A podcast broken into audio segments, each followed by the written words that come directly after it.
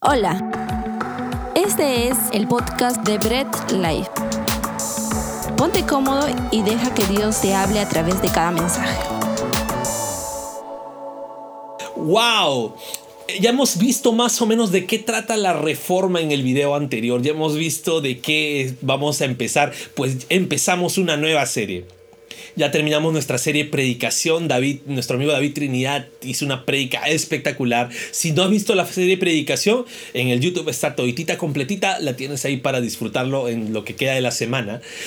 Pero vamos a entrar a una nueva predicación. Octubre es el mes, no, no es Halloween, como peruanos también sí, como peruanos celebramos el Día de la Música Criolla y el Día de la Comida Peruana, ah no, ese es en julio, pero celebramos, nosotros nos gusta celebrar bastante, no, pero como cristianos recordamos la Reforma Protestante. ¿Qué es la Reforma Protestante?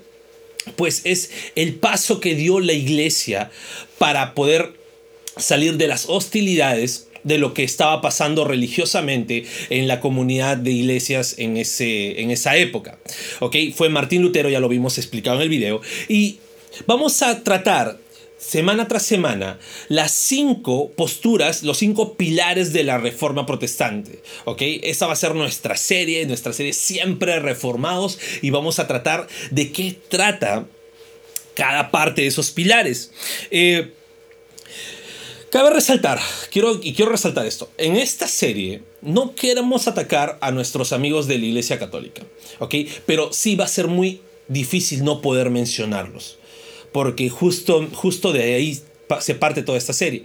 Sin embargo, lo vamos a hacer con mucho respeto, lo vamos a hacer con mucho respeto, así que si de repente escuchas por ahí católico y eres católico, pues escucha todo para que puedas entender de qué se está hablando y no pienses que es una ofensa, ¿ok? Bien, la reforma protestante empezó con un primer pilar. ¿Y cuál fue ese primer pilar que puso la palabra de Dios como máxima fuente de autoridad?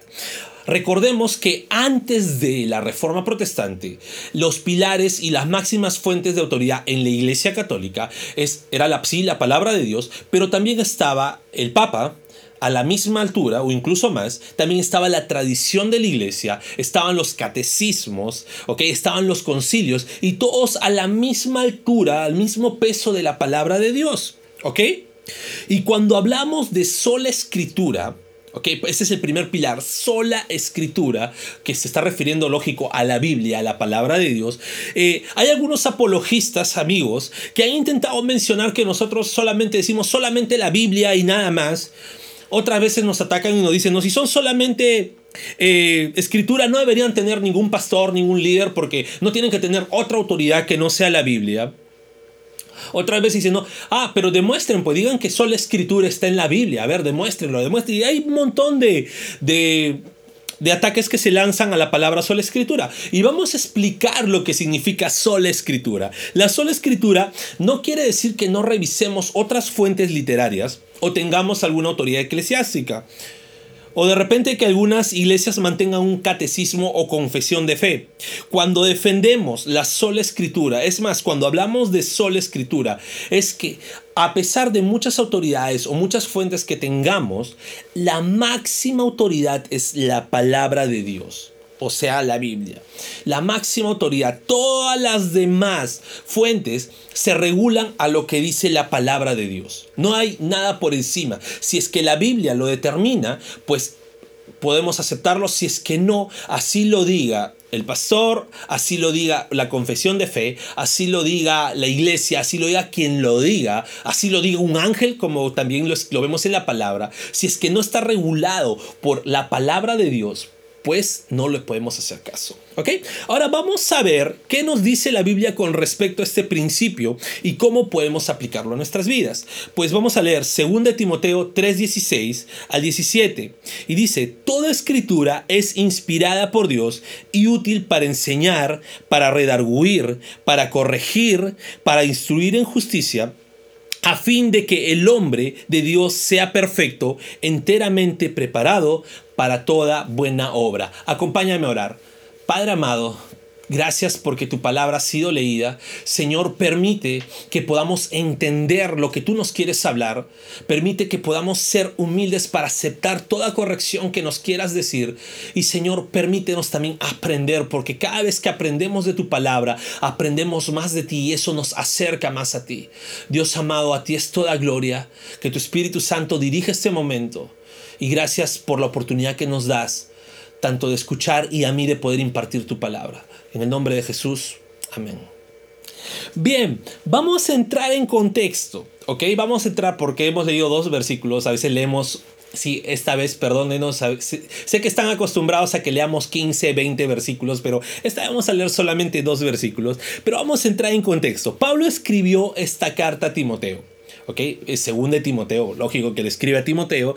Y en esta carta, primero está advirtiéndole a Timoteo que se vienen tiempos difíciles, tiempos donde van a haber personas egoístas, personas avaras, avaras, como quieras decirlo, personas jactanciosas, personas arrogantes, personas insensibles, etc lo sintetiza diciendo personas que son más amigas o amigos del placer que de Dios. Esto lo puedes ver en el mismo capítulo, según de Timoteo 3, del versículo 1 al 9 de tarea te lo dejamos para que lo puedas leer. Ahora, le advierte que no se entrometa con este tipo de personas. Pero, ¿qué significa que no se meta con este tipo de personas? ¿Ok? Que no hablara con ellos, que no se juntara con ellos, que no se acercara a ellos. No, lo que le está diciendo Pablo a Timoteo es que tus acciones no tengan que ver nada con las acciones de ellos. Sé muy diferente. ¿Ok? Para de repente algunos que dicen, no, no, nada de amigos inconversos, nada de personas, no, largo, largo, borracho, largo, loco, no, no. No te está diciendo eh, la Biblia que te alejes de esas personas rotundamente. Lo que está diciendo es que tus acciones no sean como las de ellos, que tus acciones sean muy diferentes a las de ellos. Y le deja una advertencia, le dice, este tipo de acciones no llegan jamás lejos. ¿Ok? Eso lo lees en los versículos que siguen. Pablo sigue ahora poniendo como ejemplo ¿no? y honrando la virtud del comportamiento de Timoteo. Le dice que es un joven muy aplicado, muy correcto a la palabra de Dios, muy correcto en sus acciones, ¿no? Desde pequeño aprendió las escrituras, ¿no? Y le está honrando Pablo. Y luego de hacer mención a todo ello, el apóstol escribe que tenga consideración de toda escritura porque es inspirada por Dios. ¿Ok? Yo sé, y van a ver, mira, te recomiendo, van a ver muchos textos que van a hablar con respecto a qué, escrituras son inspiradas por Dios, a qué, a cuál, a qué, escrituras están hablando. Van a haber muchas enseñanzas, ¿ok? Mejores de las que yo te puedo impartir. Yo lo que quiero es analizar lo que Pablo le está diciendo a Timoteo. ¿Ok? Cuando hablamos de escrituras, no te voy a decir por qué toda la Biblia, no, ese es un curso aparte. Si quieres aprender, pues tenemos nuestra sección en videos de aprendiendo sobre la Biblia, lo puedes ver. O también tenemos nuestro curso en semilla, eh, ¿por qué la Biblia? Si gustas, escríbenos y te, vamos a enseñar ese curso. Está, es gratis completamente y, y lo puedes disfrutar mucho mejor. Pero quiero analizar con ustedes a qué está refiriéndose Pablo con toda escritura es inspirada por Dios. Por ende, cuando hablamos de escrituras, en esta predica vamos a referirnos a la Biblia, completamente a la Biblia, ¿ok? Ahora, ¿qué significa? Primero, las escrituras, quiero darte tres puntos. Las escrituras son inspiradas, o sea, la Biblia es inspirada. Cuando hablamos de inspiración, no estamos hablando que Dios está dictando palabra por palabra, ni que está soplando al oído, ni que está diciendo, ahí corrige, no, no, no. Lo que estamos diciendo es que Dios está dándose a conocer a través de hombres que están escribiendo en sus propias palabras. Pero sí hay momentos en la Biblia en las que Dios ha dictado palabra por palabra, como podemos ver en la, en, la palabra de los profetas que dicen, el Señor ha dicho y dicta exactamente lo que Dios ha dicho, ¿no? O así dijo el Señor y dictamente. O también decir inspirado no significa que Dios con su propia mano escribió, porque hay algunos, ¿no? Eh, vamos a decir, personas un poco especiales que dicen, no, seguro Dios escribió la Biblia, ¿cómo sabes que Dios la escribió? No. Aunque hay pasajes en la Biblia donde menciona que Dios con su propia mano escribió, como las tablas de la ley en el Éxodo, o también en el libro de Daniel, hay muchas referencias que Dios escribió, pero no tampoco inspirado no significa ello, ¿ok? Eh, cuando se menciona inspiración, ya les dije, es Dios mostrándose a través de personas con sus propias palabras de esos autores, pero estos autores no escriben los que lo que se le venga en gana, ni lo que está en su imaginación ni en su pensamiento, sino escriben lo que están recibiendo del Señor. ¿Ok? Ahora, como las escrituras, la Biblia es inspirada, no nos estamos acercando a un libro cualquiera. No nos estamos acercando de repente a un libro mágico, a un libro de, comedia épica, no, nos estamos acercando, estamos leyendo la palabra de Dios. Y ahora déjame decirte esto, si hay una fuente que nos venga a decir que si hay una fuente que estamos 100% seguros que Dios ha hablado, es la Biblia. No hay otra fuente que, puedas decir Dios ha hablado. Puede venir alguien diciéndote, pues el Señor me ha hablado, puedes escuchar una revelación nueva, puedes ver, decir a alguien que soñó de parte de Dios, que vio una visión de parte de Dios. Genial, no dudo que Dios puede manifestarse de esas formas, pero si hay algo que estás 100% seguro que de verdad Dios ha hablado y no es una indigestión o un mal sueño, es la palabra de Dios. Y todas esas porciones que te puedan compartir o esos sueños o esas visiones tienen que ser reguladas por la palabra de Dios. Muy bien, ahora quiero también advertir, hay que tener mucho cuidado con las nuevas revelaciones. ¿ok? Con que eh, el Señor me dio una nueva revelación y el Señor me está revelando nuevas cosas. ¿no? He escuchado incluso dicen, el Señor sigue revelando incluso cosas que ni siquiera están en la Biblia, pues hay que tener mucho cuidado. Recordemos que la gran mayoría de sectas que se han abierto por, entre comillas, nuevas revelaciones, o que un ángel de Dios le dijo, o que soñaron, o que se encontraron con no sé quién, pues hay que tener mucho cuidado. Saben, lo más triste de estas sectas es que utilizan la Biblia, sin embargo la Biblia no es su máxima fuente de autoridad. Entonces hay que tener mucho cuidado. Y yo te voy a dar un consejo. Si alguien viene con una nueva revelación, pregúntale si aparece en la Biblia. Si te dice que sí, entonces, ¿para qué es su nueva revelación? Y si te dice que no, pues esa revelación no es nada más que conceptos y filosofías humanas, no tiene nada que ver con Dios. Así que siempre cuando venga alguien con una nueva revelación, pues dile, aparece en la Biblia, si te dice no, ya sabes, si te dice sí, pues entonces de nada sirve una nueva revelación, porque ya está todo revelado en la palabra de Dios, ¿ok? Me encanta esta frase de John Piper, ¿ok? Me encanta esta frase de John Piper, dice, si quieres escuchar la voz audible de Dios, lee la Biblia en voz alta. Así que ya sabes, si quieres escuchar la voz audible de Dios, pues lee la Biblia en voz, en voz, alta. Un segundo punto de la sola escritura es que las escrituras son útiles para tu vida. La Biblia es útil para tu vida, ¿ok? ¿Por qué? Primero te enseña. Algunos catalogan a la Biblia como un manual de vida. Y si bien es cierto, o sea, yo no digo que no sea cierto, pero no puedo solamente segmentizar a la palabra de Dios como un manual de vida. Parte de sus funciones es que es un manual para tu vida, pero no es solamente un manual de vida, ¿ok?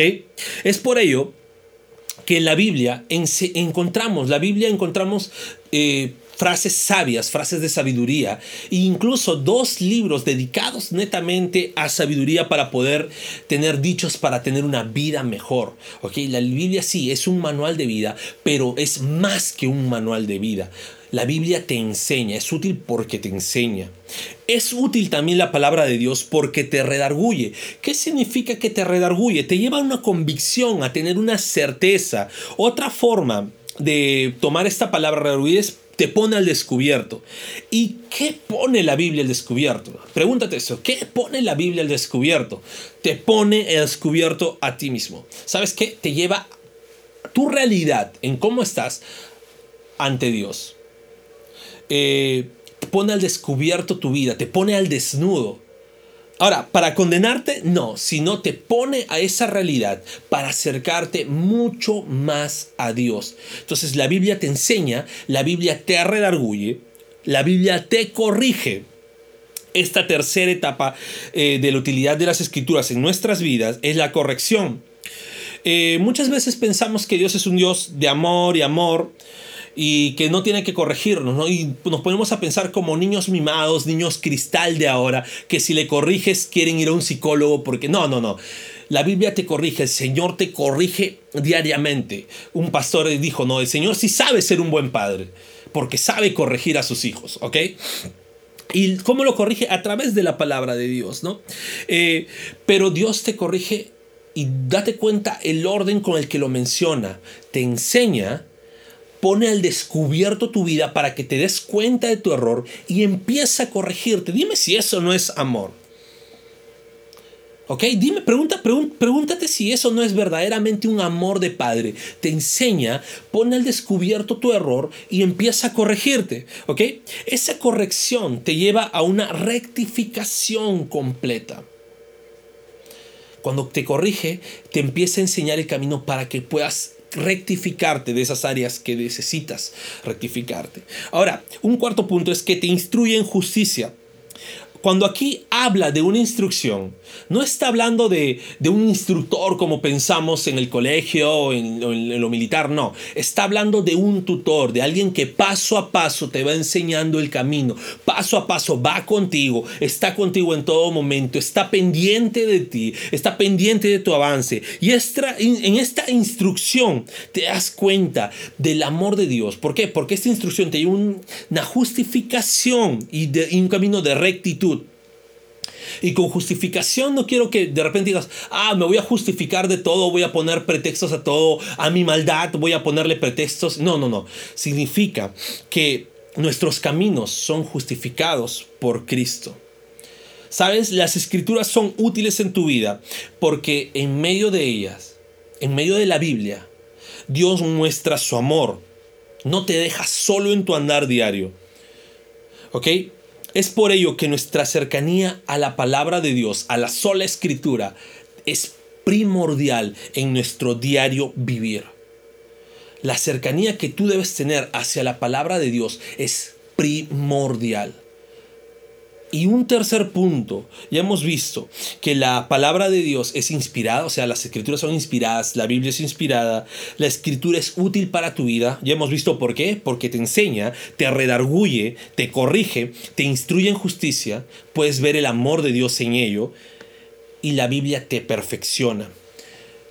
¿Y cuál es el fin de esa perfección? Esta sería una pregunta clave, ¿ok? Porque si piensas en la perfección, muchas veces nos suele llevar a una arrogancia, a decir, bueno, voy a ser perfecto, o ya sé la Biblia, ¿no? Hay personas que dicen, yo me sé la Biblia al revés y al derecho, ¿no? ¿Qué voy a aprender? No, no, no, no. ¿Ok? Estamos hablando de una perfección. Eh, no nos lleva a ponernos en lugar de juez y no nos lleva a ver a una persona que es menos perfecta por debajo de nuestros ojos.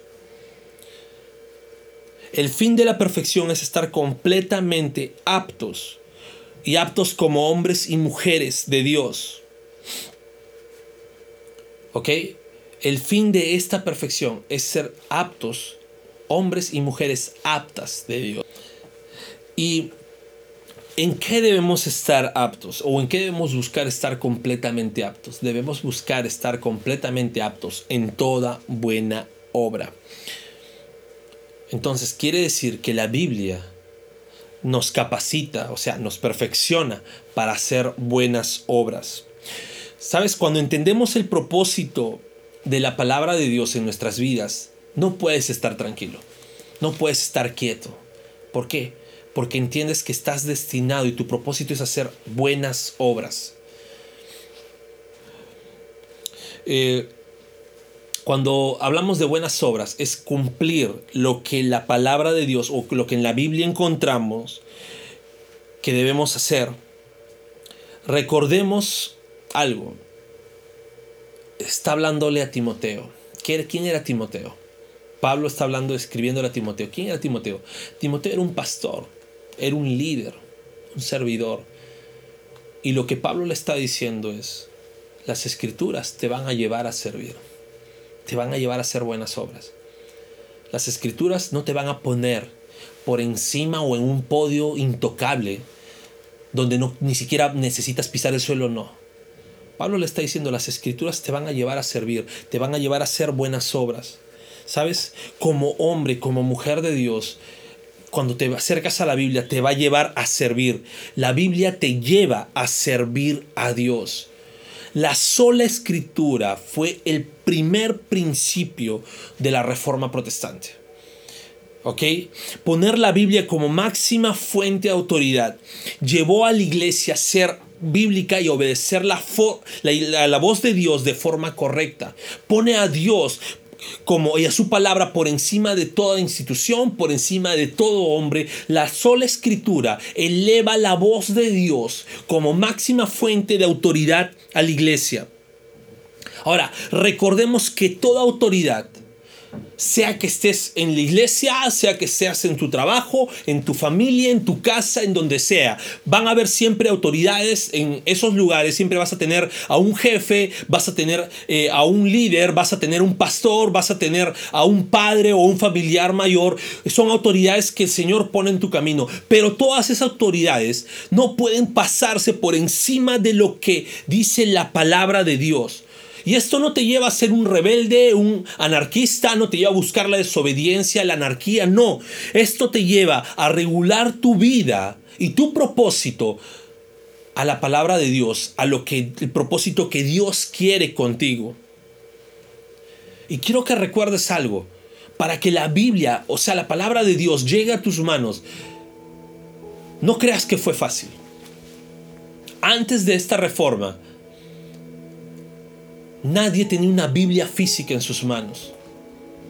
Antes que llegue esta reforma, la Biblia no estaba en el idioma de todos, estaba solamente en el latín.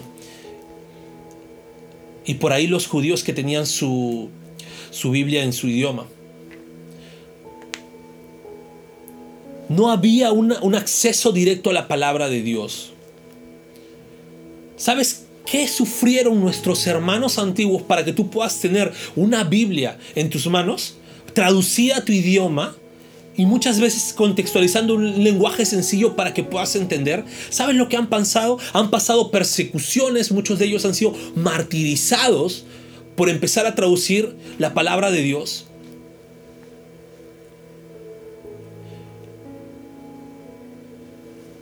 Valora la palabra de Dios que tienes en tus manos. Tú no estás pasando persecución, tú no estás pasando muerte. Solamente pondré el ejemplo, Casiodoro de Reina y Cipriano de Valera, que fueron los primeros en traducir la Biblia al español, pasaron 12 años de persecución, corriéndose y escondiéndose porque si alguien encontraran que estaba traduciendo la Biblia, los mataban en la hoguera los quemaban en la hoguera o pasaban inquisición. Sin embargo, tú tienes la Biblia física, la tienes en tu celular, abres una página web y está la Biblia completa. Hombres sufrieron para que tú tengas la sola escritura en tus manos. Aprendamos a valorar la palabra de Dios en nuestras vidas. ¿Sabes? La sola escritura en la vida de un cristiano no es una opción. No es que tenga que elegir, oye, ¿quieres seguir la sola escritura o no? Si te interesa, no. Sabes, es un pilar de vida. Como cristiano no puedes tener otra autoridad por encima de la palabra de Dios. No debes, no puedes. Esto no te lleva a ser rebelde, ojo. Esto no te lleva a decir en tu iglesia, pues pastor, no me digas nada porque solamente la Biblia me puede decir, no. Es aceptar lo que te puede decir tu pastor, tu confesión de fe, las normas de tu iglesia, pero recurrir a la palabra de Dios para ver si no está faltando o no está eh, contradiciendo algún principio bíblico. Como cristianos debemos ser fieles a la sola escritura. Y sabes, la sola escritura siendo expuesta hace entender nuestra situación frente a Dios. Nos hace ver desnudos y pecadores frente a un Dios perfecto. Pero la sola escritura, bien expuesta, también te hace ver que Cristo justifica. La sola escritura también te lleva a Cristo, te lleva a los caminos de Dios. Y te hace ver que aún siendo pecador, Dios es tan misericordioso que te justifica cuando tú escuchas la palabra de Dios y si lo estás escuchando por primera vez o de repente reiteradas veces, pues es la misericordia de Dios que está llegando a tu vida, porque está diciendo, ¿sabes qué? Te quiero en mis caminos. ¿Sabes qué? Estoy llamándote. Yo allá hace dos mil años hubo alguien, y me refiero a Jesús, quien sufrió la ira que necesitaba sufrir tú por tu pecado. Jesús la sufrió. Y fue a la cruz y murió por ti. No debes ser ajeno a este sacrificio que Jesús hizo. La sola escritura te hace entender que el que debió estar en esa cruz soportando el peso de la ira de Dios eras tú. Sin embargo, en su misericordia el Padre envió a Cristo. Él murió por ti. Él sacrificó y Él fue el sacrificio perfecto para nuestros pecados. Y ese es a través, solamente a través de la palabra de Dios podemos entender eso. Solamente a través de la sola escritura entendemos eso. Recuerda que cada vez que el Señor permite que escuches su palabra, es Él haciéndote ese llamado, diciéndote, te quiero. Pero recuerda también algo, solo las ovejas pueden escuchar su voz. Solo sus ovejas reconocen su voz. Oremos juntos para terminar este mensaje. Padre, te damos a ti toda la gloria. Te damos a ti toda la honra, Señor. Dios, gracias porque hace poco más de 500 años empezó esta reforma. Tuvimos grandes hermanos en la fe que sacrificaron incluso sus propias vidas para que hoy podamos ser libres al escuchar tu palabra y poder, tu, poder tener tu palabra en nuestras manos. Te agradecemos a ti por la vida de cada uno de ellos, Señor, héroes de la fe. Dios amado, permite que podamos nosotros también poner nuestras vidas y que dejar que nuestras vidas sean reguladas solamente por tu palabra. Dios amado, gracias también por las personas que han podido escuchar esto. Ayuda, Señor, siempre en su corazón que solamente a través de tu palabra pueden encontrar el camino de salvación. Y solamente a través de tu palabra y escuchando tu palabra pueden llegar a ti. Te damos toda la gloria, Padre. Gracias por estos bellos momentos que nos regalas. En el nombre de Jesús. Gracias por escuchar el mensaje de hoy y no olvides compartirlo. Síguenos en nuestras redes sociales, Instagram, arroba Bread Life Family, Facebook Bread Life.